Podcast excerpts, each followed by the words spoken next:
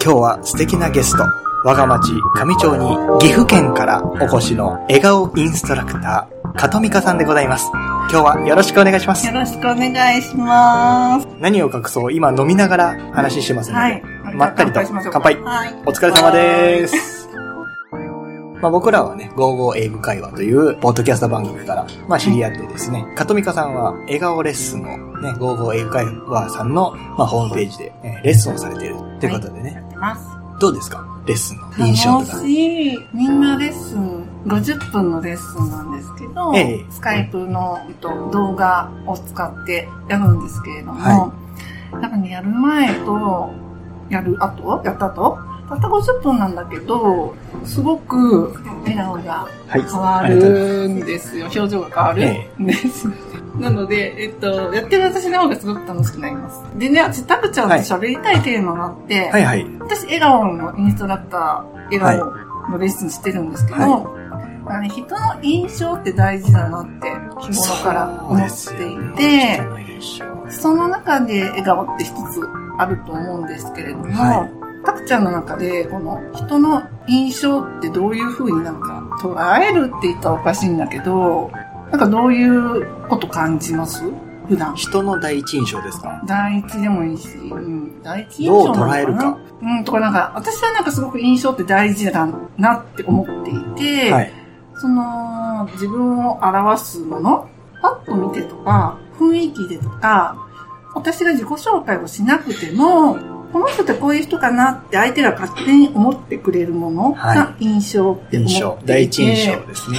まさに。で、第一印象って6秒で決まるとかって言われていて、はい。しかも視覚から入る情報が、えっと、6割ぐらいだっけ、うんあの、ね。メラビアンの法則っていうのであるんですけど、まあそういった中で私はやっぱり表情、笑顔っていうのがすごく自分をプラスにしてくれる一つのツールだなと思っているので、笑顔のレッスンをやっているんですけれど、はい。まあ私はそれは女性だから余計、なんか笑顔が素敵っていうことがすごくプラスになるなと思うんだけれども、まあ男性から見てその印象って普段気にしてますかとか、たくちゃんに実際ええ。聞きたいし、男性から見た女性の印象ってどういう風だと好感が持てるのかなとか、逆に男性から見た男性の印象でこういう風だと嫌だなとか、なんかそういう印象とかって普段の生活でなんか思ったりします？しない？印象は、やっぱり思いますよね。うんうん。第一印象っていうのは特に大事だと僕も思っていまあ、す。そうなんだ。はい。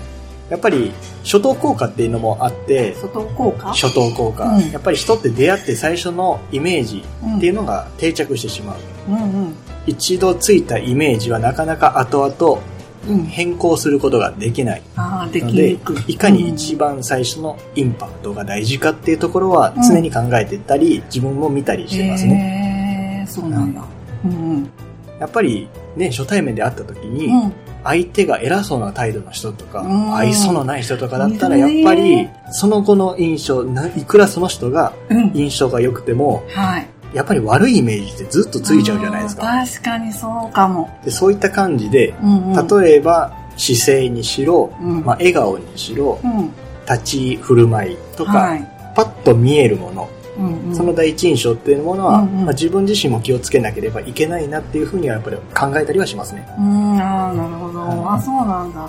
たくちゃんお仕事は営業でしたっけ？営業ですねなんかそこで自分をこう、あとよよく見せるって言ったらおかしいんだけど、自分で心がけて、これだけはなんか大事にしてますみたいなことって。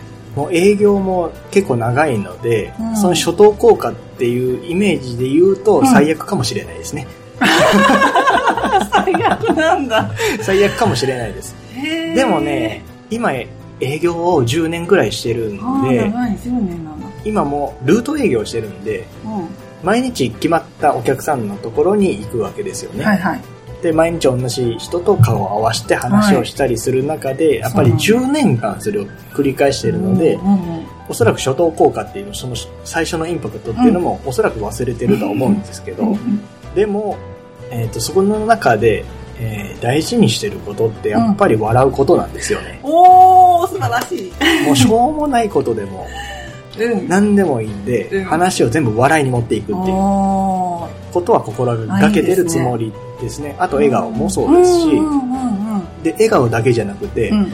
えー辛い時には辛い顔をするうんうん。とか、相手が嫌なこととか辛いことがあった時に同じように辛い顔をする。まあミラーリングといううかね、ん。うんそういったことを心がける。うんだって相手が嫌なこととか不服な話をした時に笑うっていうのはそれは、これも失礼な話はない。相手に合わせるっていうことを心がけていますね。うんうん、そうだね。ああ、そっかそっか。うん、すごいね、男性なんだけど、そうやって考えてる人ってあんまりいないような気がするんだけどさ。いや、でも結構、男の人でも結構多いと思いますよ。あ、そう、は知らないだけかな。えっ、とね、営業マンは特に気を使う職業だと思うので、身だしなみとか含め？そうですね。まあ、うん営業に限らず販売員の人とか、うんうんうんまあ、人と接することのある人っていうのは少なからず気を使っている、まあ、人が多いのかなと。ああ、そうなんだね。なんか私の場合はやっぱり、なんとね、女性が元気で生き生きしてたら、男性も勝手に元気になると思ってるんですよ。単純に。なのでそうだと思います女性がイライラしたり、塞ぎ込んだ顔をしてるのってもったいないなと思っていて。もったいないです。ね。でしょ？で特に私は結構暗い主婦だったので、そうなんですか？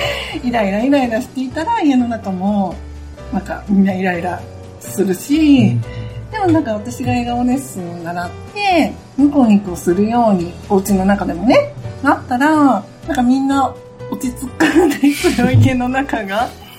まあそれさっきのミラー効果じゃないけど、やっぱ自分の状態が相手に伝わるっていうのがあって、さっきタクちゃんが言ったみたいに、辛い時は辛いでいいし、泣きたい時は泣けばいいんだけれども、なんでもない時に、こう、ニコってしてた方が気持ちも上がったりとか、周りも明るくなるっていう方に、本当使ったら笑顔ってすごい、ただでできるじゃないですか。ええ。私そこがすごくいいなと思っていて、自分の気持ちでコントロールできる、で、ただで使える、それを使わない手はないなって思っていて、もちろん、その美容効果的なことも、当然表情筋のトレーニングをするとあるんですけど、肌が白くなるとか、シミが薄くなるとか、シワができにくくなるとかっていうのも、もちろん大事で、それもお伝えしてるんだけれども、はい。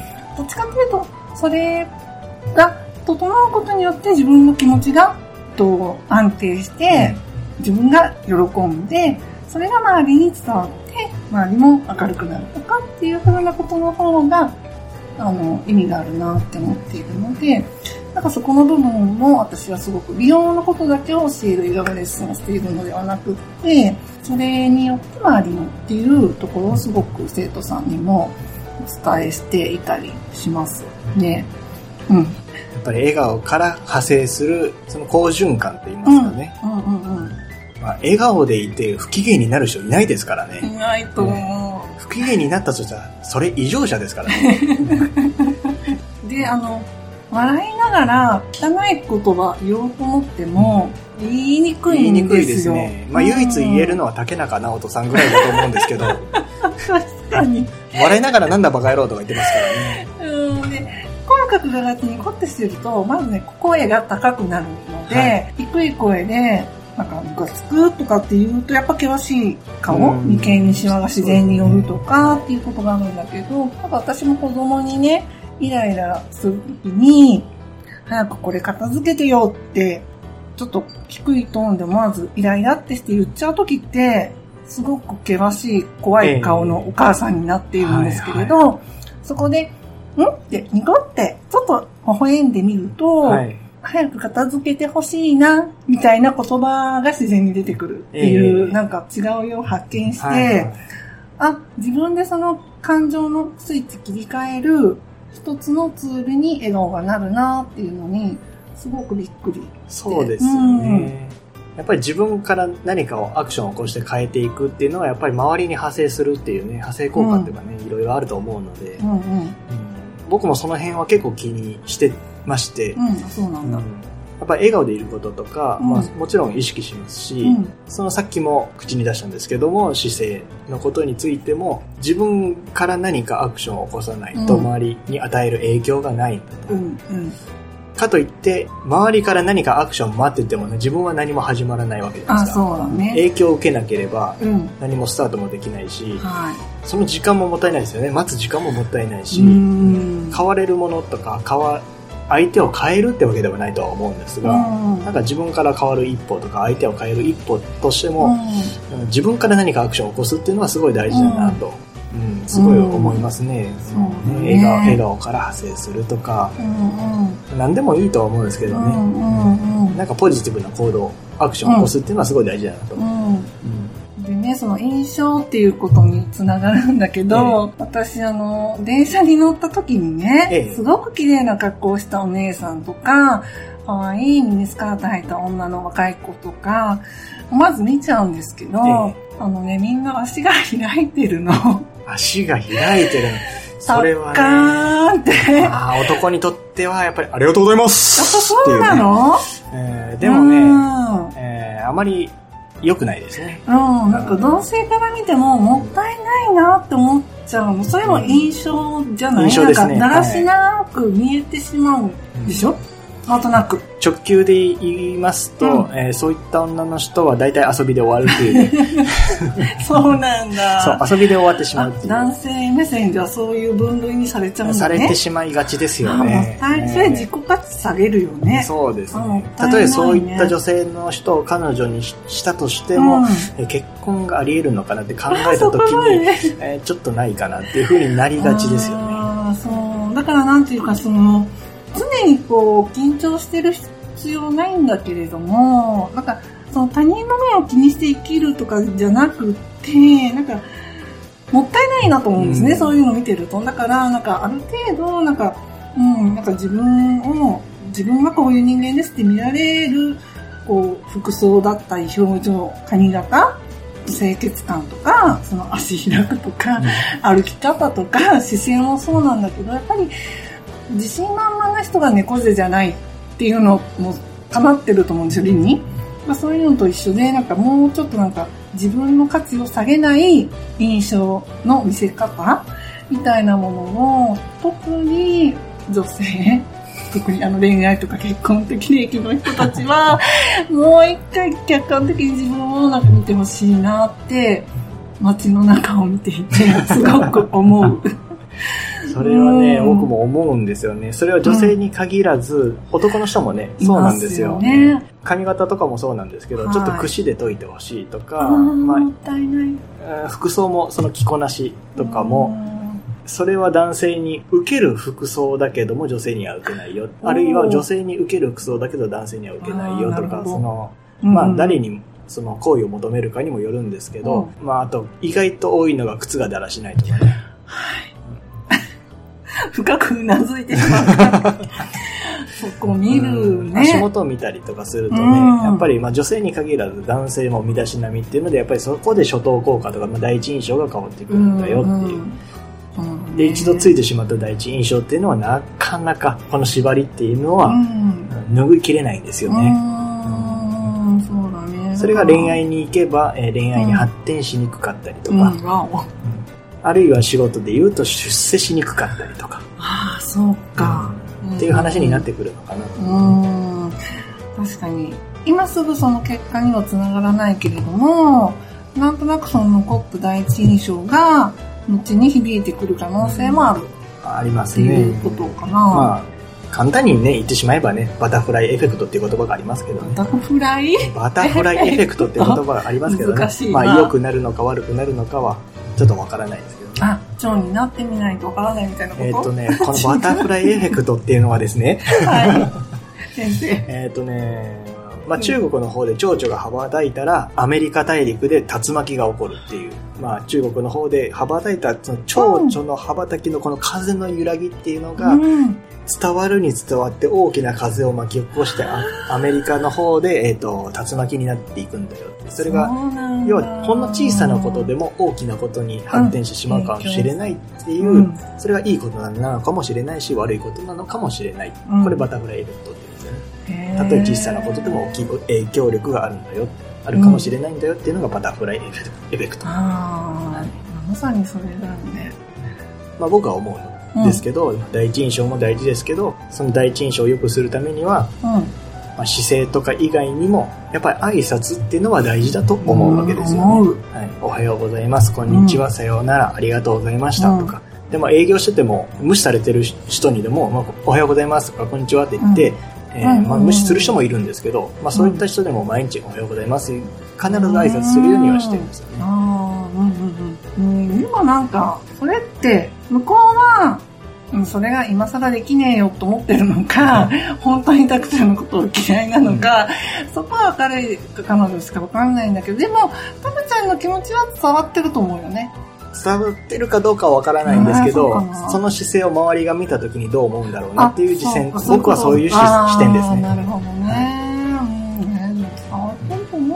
その人が僕のこと嫌いでも全然いいんですようん。関係ない。それは関係ないですから、うん僕は挨拶をするっていうことですから、うんうん。自分がどうありたいか。ありたいっていうかことだね。あ、そうだね。だから、そうそう。だから私もなんか、笑顔レッスンをしていると、美人って思われたいんでしょうとか、可愛いって思われたいから笑顔レッスンするんでしょうとか、若作り若返りたいから、周りから若く見られたいから笑顔レッスンするんでしょって思われてる人ももしかしたらいるかもしれないんだけれども、なんか私、女性が綺麗になることとか、おしゃれをすることとか、例えばメイク、メイクをすることとか、笑顔を入れることって、もちろん、最終的には他者からいい印象に見られるってことにはなるんだけど、やっぱり自分が心地よくいられるためのものっていうのが第一番の目的って思っているので、あの人にこう思いたいからこの服着よう、本当は好きじゃないけど、彼がスカートが好きだから、ええスカート履いて気に入られようっていうのは、それ嘘ついてるじゃん、うん。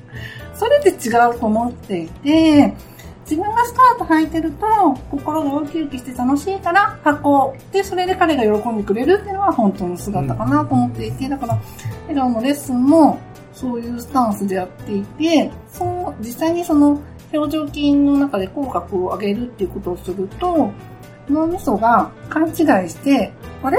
私今楽しくて幸せなんだって勘違いをしてくれて幸せホルモンっていうのが出て結果的に本当にマインドが幸せな感覚になるっていう風になってるんだよね。ええだから実際にそれって自分が幸せになって心地よくなることじゃない？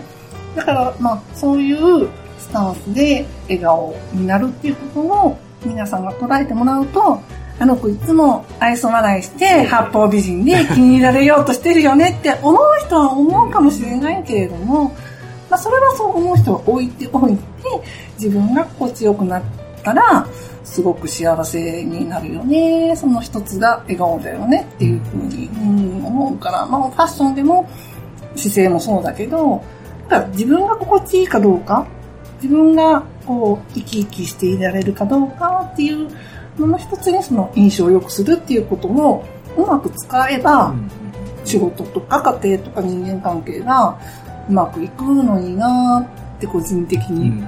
思う。そうですよね。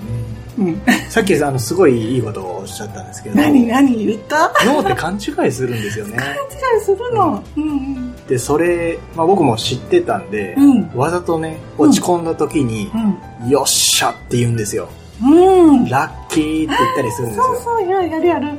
しんどいこと言われた時うに、ん。よっしゃ知れたとうん。あの相手が僕の嫌なこと言ってくれたラッキーって言ってわざとジャンプしたりね体を動かすんですよ体を動かすって大事だよね。大事なんですようんうんうんうん。ジャンプするだけでも心の形って変わってくるんで。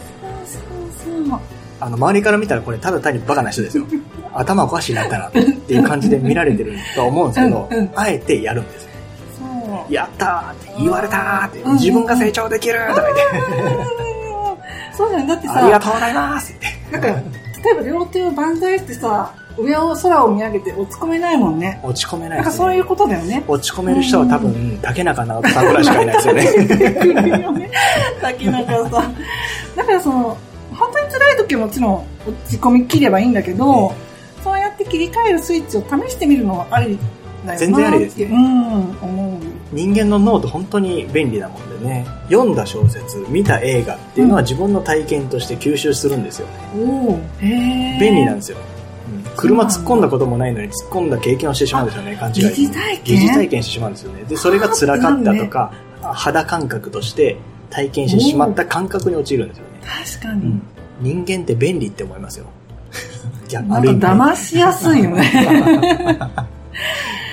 って思うと、ある意味簡単だね。自簡単です分を騙そうと思えば。まあ簡単でうす。ん。自己暗示ってありますからね。自己暗示？って例えば？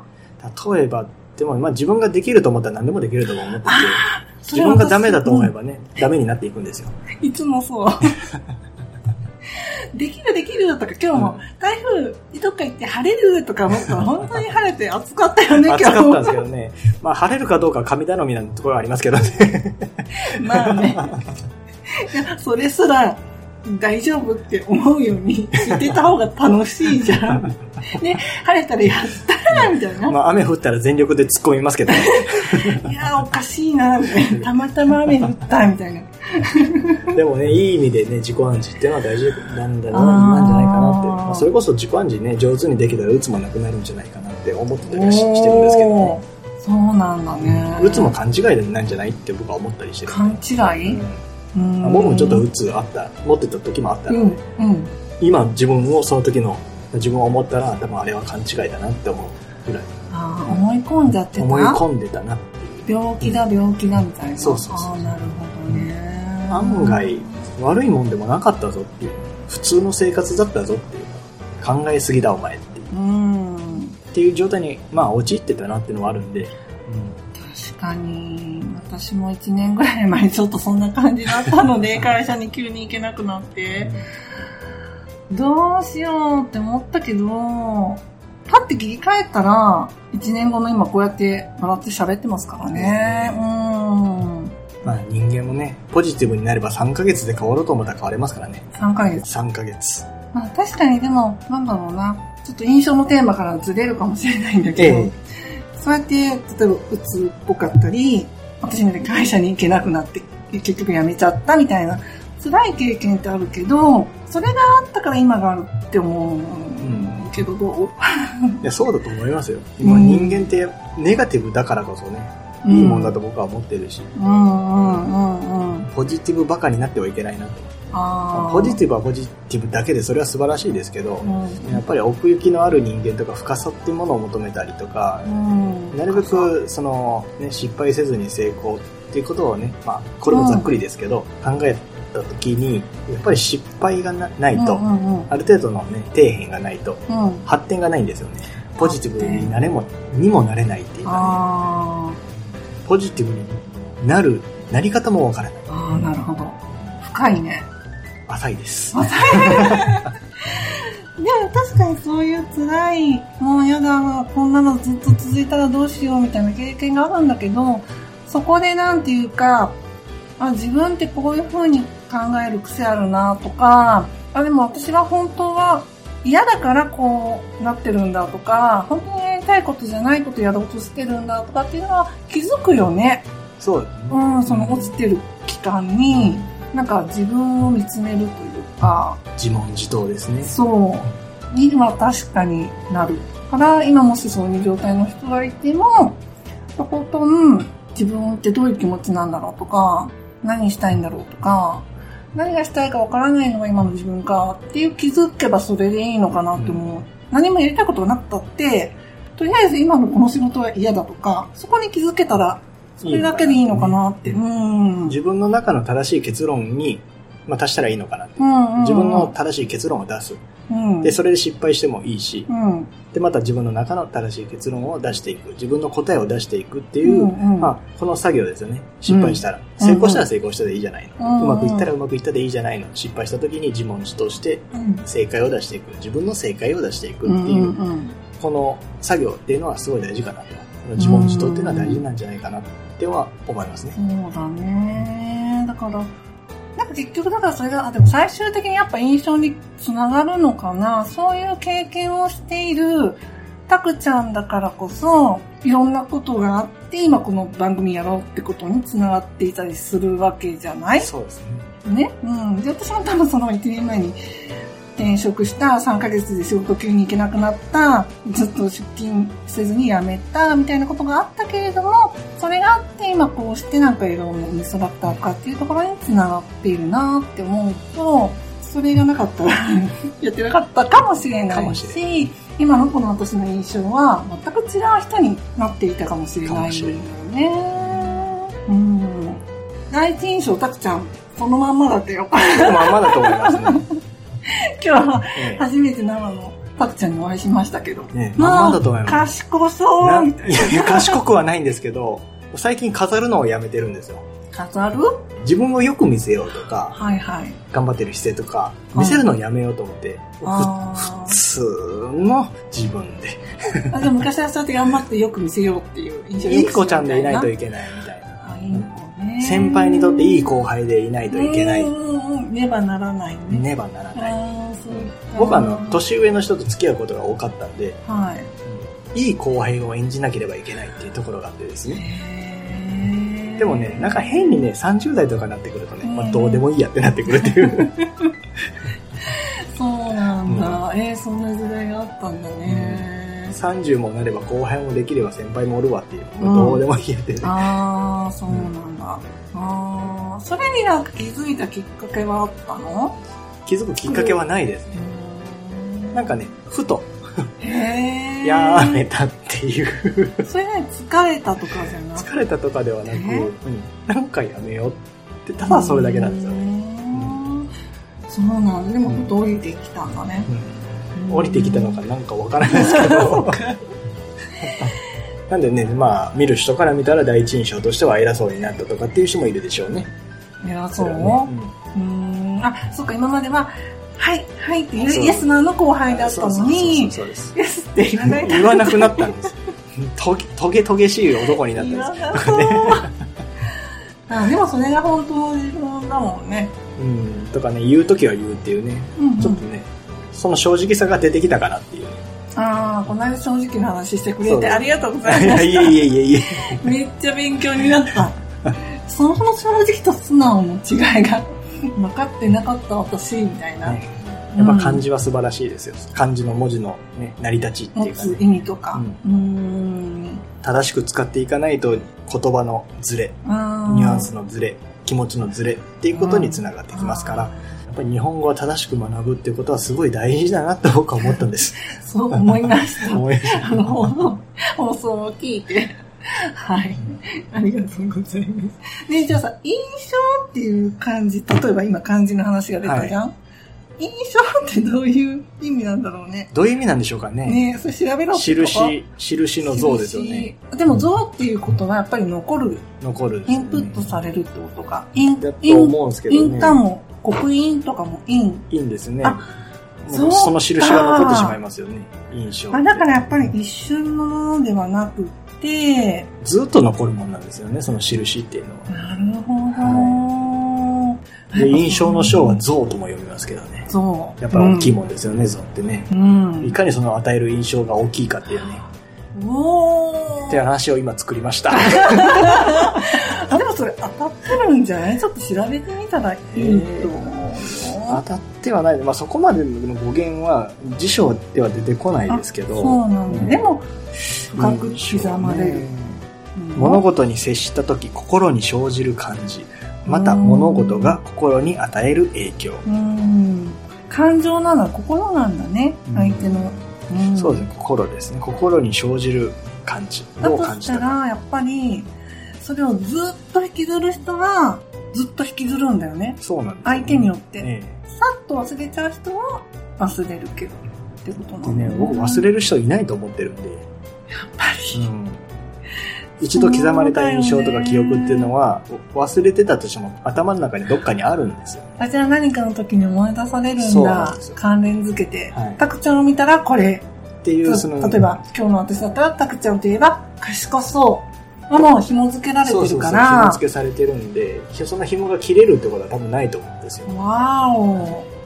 それは男でも女でも。も多分そうなんじゃないかって僕はそう考えてるんで、うん印象って大事かなっていう。だから悪い印象を、まあ与えないようにっていう、そういうことも大事、一つ大事だよねっていううーん。まあ印象っていうのは難しいですけどね。どう印象づけるかとか、どう印象をも持たれるのかっていうのはすごい難しいですけどね。うん。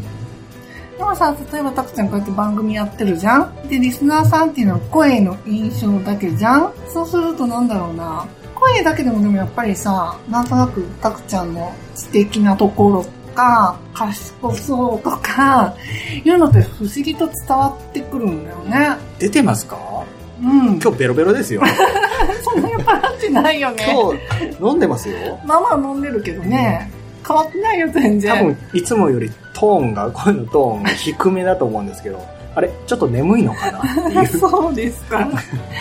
なんかでも、やっぱりその話す口調とか、声のトーンとか、まあ語彙使う言葉とか間合いっていうので、やっぱその人の人となりって喋るっていうことだけでも伝わるよね。伝わりますね。うんまあ、ノンバーバルな言いますけど、ね。ノンバーバル？ノンバーバル、あの、非言語。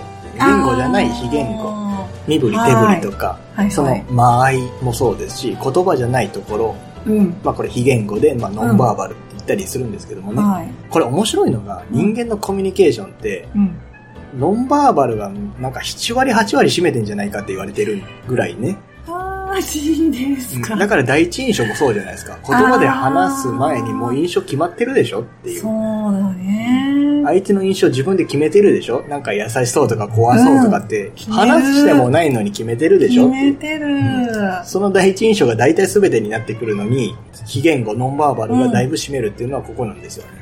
だけど、まあこう、ラジオのリスナーさんとかはうん僕らの声で判断するんで、それが初等効果になりますよね。なるね。えーなんかそれ意識してたりする？何も？あもう何もありのままで、はい。そうだよね。やっぱ気にしてたらしんどいですからね。ああ、そっか。まあありのままの自分ですよっていう、うんうんうんうん。演じることもなく。うんうんうんうん。演じられたら逆に嫌じゃないですかああ、確かにね。まあ、まあそれはそれで面白いかもしれないですけど、はい、今日は加藤美香さんが来てくれましたどうもですみたいな。疲れる。実物だったら全然違うじゃん、みたいな。今日のテーマは、はい、ドーンみたいな。まあ、できますけど、うん やろうと思えばできるけど、けど、どこかでボロが出るよねっていう。そうだね。毎回そのテンションは辛いよね。なんで、よっちゃんもそのまんまですからね。ああ、そうなんだね。まあ、はい今日はゆったりまったりと、まあ、真剣な話をしましたけども、はい。まあ、そんな浜辺のラジオ、ワイの箱舟では、皆さんからのメッセージをお待ちしております。はい。本当に何でもいいです。例えば、気になることでもいいですし、もやもやすることでもいいですし、ご意見、ご感想など、はい。送ってください。はい、よろしくお願いします。お願いします。お問い合わせ方法、メールアドレスは、wai.no.hakobune アットマーク gmail.com ツイッター、フェイスブックもしておりますので、えーコメントやメッセージもお気軽に送ってやってください。詳しくは、ポッドキャストのエピソードメモにてお待ちしております。まあ、それではまた次回お会いしましょう。ということで、皆さはいんありがとうございましたありが。とうございました。さようなら。